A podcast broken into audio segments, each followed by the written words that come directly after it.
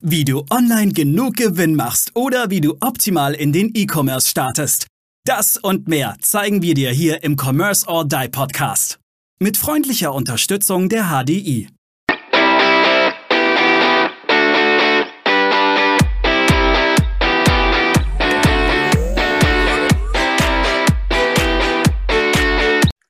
Hallo und herzlich willkommen zur nächsten Commerce or Die Online Podcast Folge. Heute mit der lieben Stefanie. Hi Steffi. Hallo. Und mit unserem allseits unbeliebten Aaron. Moin Aaron. Oh, servus. Und wir wollen uns heute mal so ein bisschen über das Thema unterhalten. Darf mein Kunde denn alles? Also gerade auch B2C, wenn du einen Online-Shop hast, musst du es eigentlich jedem Kunden recht machen? Oder gehört es nicht auch mal dazu, deine Kundenliste zu säubern um wirklich die profitablen Kunden rauszuziehen und die, bei denen du nur drauf zahlst, dementsprechend auch mal wirklich vor die Tür zu setzen. Aaron, ich würde heute ganz gern mit dir anfangen. Wie siehst du das Thema? Muss ich, muss ich mir von meinen Kunden alles gefallen lassen? Ich, äh, da gibt es so einen schönen Spruch, der, äh, den mein Mentor, einer meiner Mentoren mal gesagt hat. Der Kunde ist so lange König, wie er sich auch wie ein König verhält. Ja, Dementsprechend nein, man, der Kunde darf sich nicht alles rausnehmen und nein, der Kunde darf auch nicht sich, ich drücke mich jetzt ein bisschen krasser aus, verhalten wie die Sau im Wald. Ja, das, das ähm, kann ein Kunde schon mal probieren. Und ja, ein Kunde kann auch mal sauer sein oder grantig. Ja, das äh, ist, ist dann unter Umständen in seltenen Fällen mal so. Oft scheitert es einfach an dem Thema Kommunikation, ist meine Fest, äh, Feststellung. Aber ähm, das führt jetzt schon ein bisschen zu weit. Also na, solange sich der Kunde ordentlich verhält, darf der Kunde natürlich Kritik äußern. Und aber solange gut, die guten Kinder, die gute Kinderstube sollte nicht vergessen werden. Okay, aber äh, dann lass mich mal meine Frage vielleicht noch ein bisschen anders äh, formulieren, weil du bist jetzt natürlich auf die Höflichkeit oder insgesamt auch wie man mit den unter, ähm, mit Kunden umgeht. Aber muss ich jeden Kunden behalten? Also auch wenn ich mit dem Kunden kein Geschäft mache, also sogar drauflege. Ich, ich sage jetzt mal das Thema Hochreturnierer. Wie seht ihr das? Steffi, was machen wir mit Hochreturnierern? Setzen wir die irgendwann vor die Tür? Oder behalten wir die? Ja, das, ich würde sagen, ja, kommt drauf an. Also im Normalfall, ja, ich würde sagen, definitiv weg irgendwann, äh, wenn es sich nicht lohnt. Was will man damit, ne? Kommt würde ich aber auch sagen, kommt immer darauf, an, wo steht das Projekt gerade. Ist es gerade vom Abschluss? Äh, könnte man sich vielleicht selber noch größer schaden? Wenn man dann ja das, die Restzahlung mit Sicherheit nicht mehr kriegen würde, steht es am Anfang, ja. Und dauert, keine Ahnung, Monate, bis da irgendwas nachkommt, weg damit. Ja, gut, ich, ich bin ja jetzt im E-Commerce, ne? Also ich habe jetzt einen Online-Shop und habe jetzt dementsprechend einen Haufen Kunden, die jetzt sehr viel stornieren und sehr viel retournieren in meinem Shop. Ja, ähm, Persönliche Meinung, ja, sperren, äh, weil was macht es für, für einen Sinn? Wenn es natürlich, sagen wir mal, ähm, ein paar Mal hintereinander vorkommt, weil das Produkt nicht, nicht passt oder tatsächlich ein Mangel vorliegt, äh, ist das, das ist immer so eine Ermessensgrundlage. Woran, woran liegt es? Mhm. Ist es tatsächlich einfach so eine Unverfrorenheit, dass, dass, man sagt, ja, der bestellt jetzt einfach und hat nie vor zu bezahlen oder ist es tatsächlich einfach mal ein paar Mal vorgekommen, dass irgendwas nicht gepasst hat? Ja. Woran hat sie gelegen? Ne? Das, woran hat sie gelegen? Fragt sich Wo, woran hat sie gelegen? ähm, ne, ja, also wie, wie Steffi richtig gesagt hat, muss man da, glaube ich, um da mal reinzugrätschen, ähm, eine meiner Spezialitäten, äh, das Reingrätschen, muss man, muss man, glaube ich, immer den, den Kontext auch sehen. Ja, also wenn jetzt irgendwie, wie Steffi sagte, im Produkt irgendwas schlecht ist oder kaputt ist oder die eine andere Erwartungshaltung durch den Text auch erzeugt wird, dann muss man, glaube ich, schon ein bisschen aufpassen, äh, dass man jetzt Leute irgendwie sperrt. Aber äh, ich sag mal, so ein großes, äh, weltgrößte Marktplatz dieser Welt, Amazon, ähm, sperrt Leute auch irgendwann, wenn sie zu ja. viel retournieren und das ist äh, am Ende des Tages einfach auch äh, bloß was, äh, ist ja immer eine kaufmännische Entscheidung ein Stück weit. Ja. Amazon ist ja zumindest zum Endkunden das kundenfreundlichste Unternehmen der Welt oder eines der kundenfreundlichsten Unternehmen der Welt zum Endkunden hin. Und das dauert schon echt lang, bis die dich mal sperren. Ja, also ein Kumpel von mir hat es geschafft.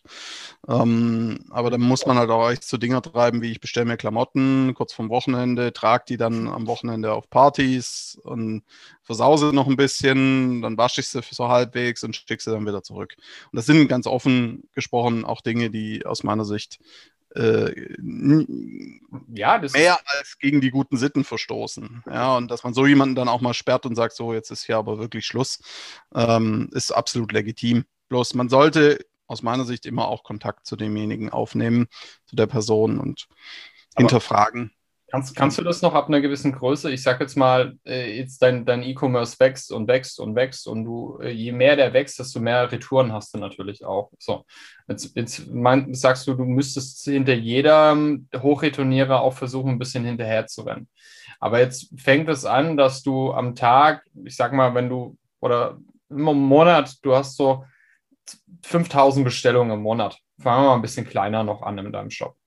Und du hast 10 15% Retouren. Da fängt es doch schon langsam an, äh, wenn das immer wieder die gleichen sind, dann auch dahinterher zu rennen, oder? Bei einem Bestands. Ja gut, da kann man ja auch gewisse Dinge auto ja, teilautomatisieren zumindest.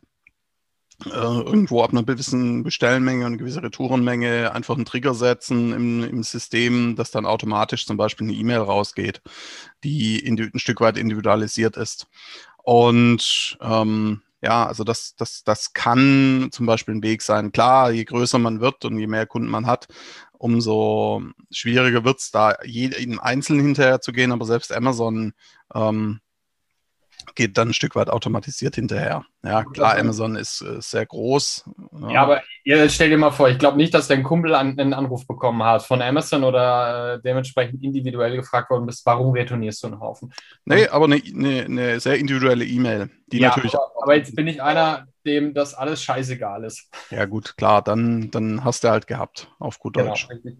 Also ich bin, bin der festen Überzeugung, dass wenn sich Kunden nicht rentieren, wenn sie viermal bestellen und tun dreimal retournieren, dann gehören die für mich, wenn der Deckungsbeitrag dann schon ausgereizt ist, dadurch gehören sie für mich dauerhaft gesperrt.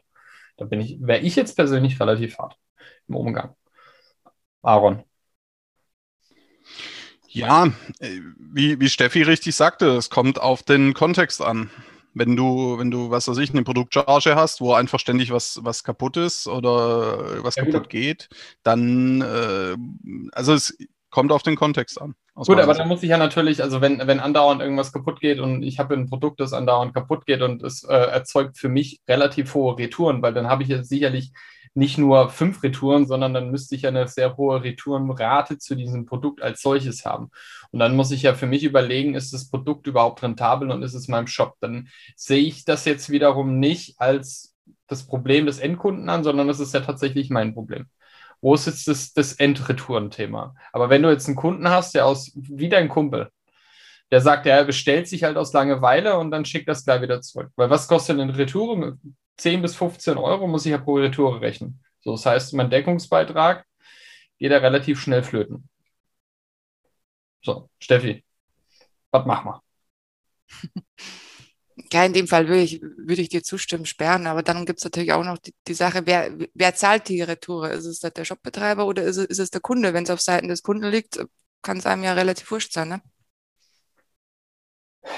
Ja, wobei ich, ich kenne tatsächlich wenig Shops, die Retouren gerade im B2C-Bereich, im B2B ja, kenne ich, aber im B2C, äh, B2C-Bereich kenne ich keinen Shop. Also ich habe mir ist mir bis jetzt noch keiner untergelaufen, der tatsächlich die Retouren auf den Endkunden weitergibt. Gerade das Thema, weil eigentlich müssen das, das Versandthema müssten die ja tragen. Also da gut, ja, gut aber, aber es, es gibt viele Shops, die mittlerweile personalisierbare Produkte angeben und die schließen teilweise Retouren sogar komplett aus, weil sie natürlich, weil sie es nicht, nicht weiterverwenden können und sowas. Also ich meine, es gibt dann schon so Fälle, wo man sagt, ja, äh, entweder man macht es von vornherein, dass es eh nicht geht, oder der Kunde muss, muss es selber zahlen. Kommt aufs Produkt natürlich drauf an. Ich meine, wie teuer ist das Produkt, ne? Bei manchen Shops ist es sogar so, dass die Produkte so billig sind, dass man sagt, oder dass der Shopbetreiber zum Supporter sagt, schenkt es denen lieber, bevor wir es zurückschicken und wir das wieder weiterverarbeiten müssen. Ja. Bei Amazon auch so ein Fall, ja. Ja, natürlich, weil die, das, das 5-Euro-Produkt, das kostet mich, habe ich einen höheren Aufwand im Nachgang, das wieder in mein Lager einzuwerfen, als dass mhm. ich es verschenkt habe. Weil ich muss, muss die, die, die Rücksendegebühren in der Regel zahlen. Das ist ja auch so ein Streitthema. Ähm, da ging, ging das ja auch mal durch die Presse. Was passiert denn bei Retouren? Wer zahlt denn die Retourenkosten überhaupt, die Rücksendung? Muss es, ähm, darf das dann überhaupt geschenkt werden? Weil das ist ja auch, sage ich mal, ein, ein, ein Negativvorteil für den Onlinehandel im Gegensatz zum normalen lokalen Handel, dass ich einfach in meinem Ort dann dementsprechend die Ware einfach wieder zurückschicke. Und so müsste ich vielleicht in die nächste Großstadt fahren, um das dementsprechend zurückzubringen. Also das, das sind schon so relativ viele Themen momentan, was am Markt passiert. Ja, in diesem Fall muss man eben wieder sagen, es kommt darauf an, wie, wieso würde es rückerstattet. Wenn es ein Kunde ist, der vielleicht ein Thema positiv bestellt hat und dann mal was bemängelt und man sagt, ah, das schenke ich dir jetzt und liefere dir nochmal ein funktionierendes Teil nach ist, würde ich sagen, ist es ist, ist Kundenservice. Dann bin ich bei dir. Aber wenn ja. ich jetzt eine Retourenquote von 50, 60 Prozent habe bei einem Kunden, dementsprechend und das über ein Jahr, der jetzt mehrfach. Das, das sind wir völlig einer Meinung, ja. Da würde ich nicht mal ein Jahr warten. Richtig, da würde ich, würde ich auch relativ hart hergehen und würde den einfach dauerhaft sperren. Weil, also das auch als Empfehlung, das ist meine Empfehlung einfach, ja. Also wenn ihr Kunden habt, die tatsächlich relativ hohe ähm, Retourenquoten haben, rechnet eure Retourenkosten mit ein in euren Prozess. Das, ich verstehe nicht warum, aber das machen relativ wenige. Die sagen, ja, aber er hat doch bestellt und ich, ich mache doch Umsatz. Ja, das ist, äh, ich glaube, zu dem Thema könnten wir, ich mache doch Umsatz oder ich habe doch keine internen Kosten, weil ich mache ja alles selber oder so. Da könnten wir, glaube ich, äh, 500 eigene Folgen noch dazu machen. da kriege ich ja mal einen ne? Die, die beliebten EDA-Kosten. Wer die EDA-Kosten nicht kennt, ich bin doch EDA. Also äh, sind das die beliebten EDA-Kosten, die nicht gerechnet werden, aber rechnet mal euren Stundensatz hoch und rechnet auch den Stundensatz eurer Mitarbeiter hoch. Ja. Und was das kostet äh, um zu gucken, kann der nicht was anderes machen. Also kann er nicht lieber irgendwelche Prozesse optimieren oder irgendwelche Dinge, Datenbestände mal wieder auf Halt bringen. Guti, meine Lieben, drei goldenen Regeln, die gehen auch heute nicht an euch vorbei. Jagt mal los. Aaron, Steffi, wir fangen mit Steffi an. Vorhin durfte Aaron anfangen, jetzt darf Steffi anfangen. Steffi zwei, weil ihr, jeder hat zwei und dann darfst du mir zwei äh, goldene Regeln dazu sagen. Genau. Ähm, Regel Nummer eins, achte darauf, ob, ob du herausfinden kannst, wieso retourniert wird. Ist es äh, wirklich einfach ja, Unverfrorenheit oder ist es tatsächlich irgendein Grund, was vielleicht mit einem Produkt zusammenhängt und das dann eher, ähm, sage ich mal, auf deiner Ebene zu lösen ist. Tipp Nummer zwei, wenn es zu oft passiert, sperr den Kunden. Ja, Tipp Nummer drei, ähm, schließ im Targeting, also bei der Gewinnung deiner Kundinnen und Kunden, gewisse Zielgruppen aus. Da machen wir, glaube ich, auch nochmal eine separate Folge dazu. Oder nach der Folge kriege ich dann wahrscheinlich Morddrohungen und so Zeug. Ähm, aber das äh, ja, mit besser, genau. Äh, genau, also dadurch kannst du dir viel, viel Ärger auch schon ersparen äh, im Kundenservice, aber auch bei Retouren. Und äh, bedenk immer, dass in den meisten Fällen der Mensch, der retourniert, irgendeinen spezifischen Grund dafür hat. Und äh, sie Retouren, solange sie im Rahmen sind, auch als Chance, ähm, als Chance denjenigen, äh, ja, als Kunden zu binden, weil das je nach Preis des Produkts gibt es auch Menschen, die sagen, oh, das ist so günstig, da laufe jetzt nicht extra zur Post und schicke das zurück, aber es ist Mist und reden dann schlecht über dich und du kriegst das gar nicht mit. Und kaufen auch nicht mehr. Und kaufen nicht mehr, genau. Viel schlimmer. Weil gerade hat man ja, glaube ich, schon oft genug. Äh, das Wichtige ist der Bestandskunde und, und, nicht der Neukunde. Der Neukunde kostet dich äh, deinen kompletten Deckungsbeitrag, dein Bestandskunde bringt dir deinen Deckungsbeitrag. Super, meine Lieben. Es war mir eine Ehre. Jo, freilich. Bleibt mir auch nur noch zu sagen, äh, wir freuen uns auf weitere Einschriebe und ähm, bis zur nächsten Folge. Dödel Ciao. Tschüss. Wir danken unserer Station Voice Abi Schreert. Bis zum nächsten Commerce or Die Online Podcast.